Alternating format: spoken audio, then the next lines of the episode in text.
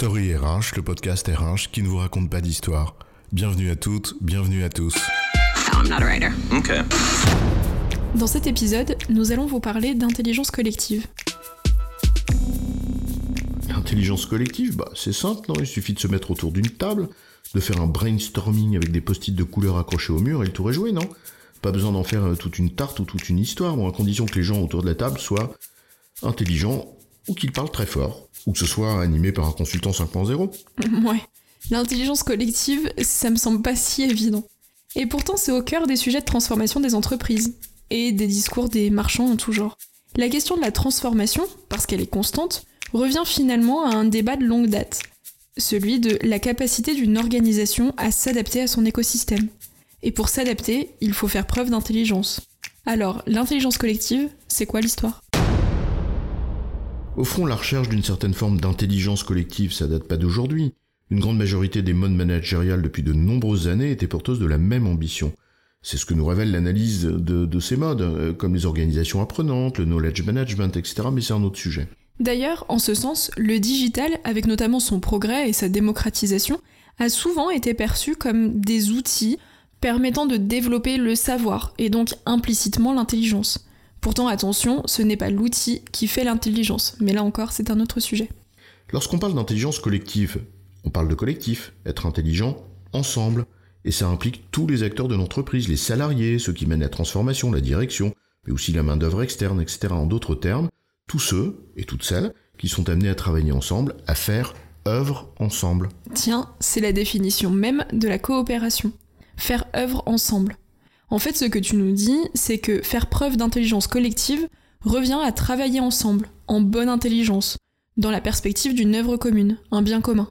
Oui, et pas l'inverse. On entend trop souvent la coopération mise à toutes les sauces. Celui qui vous conseille de favoriser l'intelligence collective en coopérant davantage, bah il prend le problème à l'envers. La coopération, c'est pas une solution. C'est justement le problème que l'on cherche à résoudre, arriver à mieux coopérer.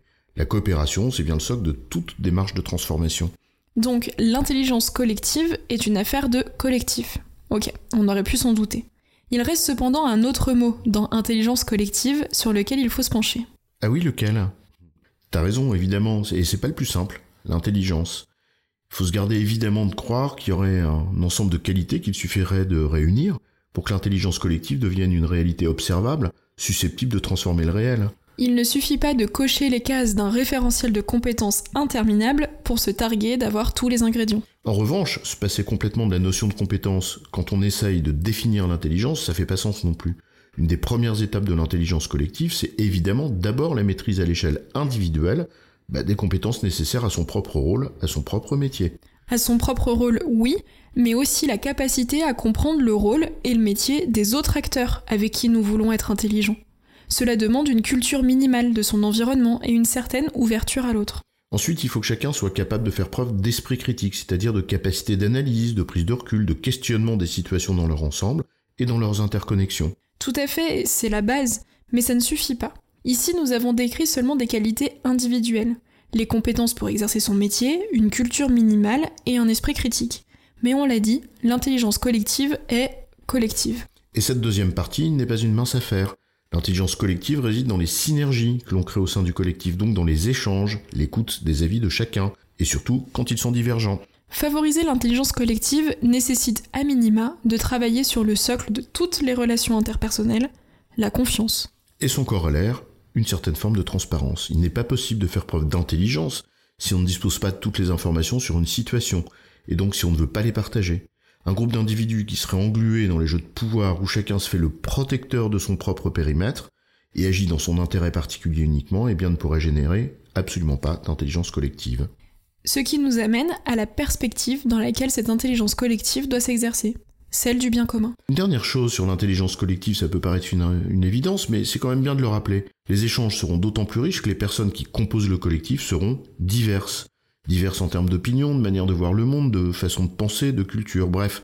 L'intelligence collective est un appel à favoriser la diversité, mais c'est un autre sujet. En résumé, l'intelligence collective est in fine un défi d'ordre humain.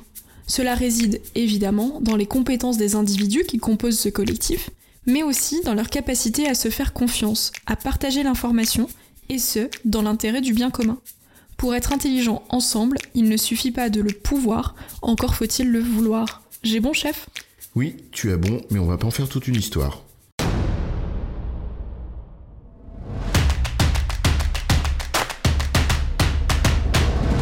Story RH, le podcast RH qui ne vous raconte pas d'histoire.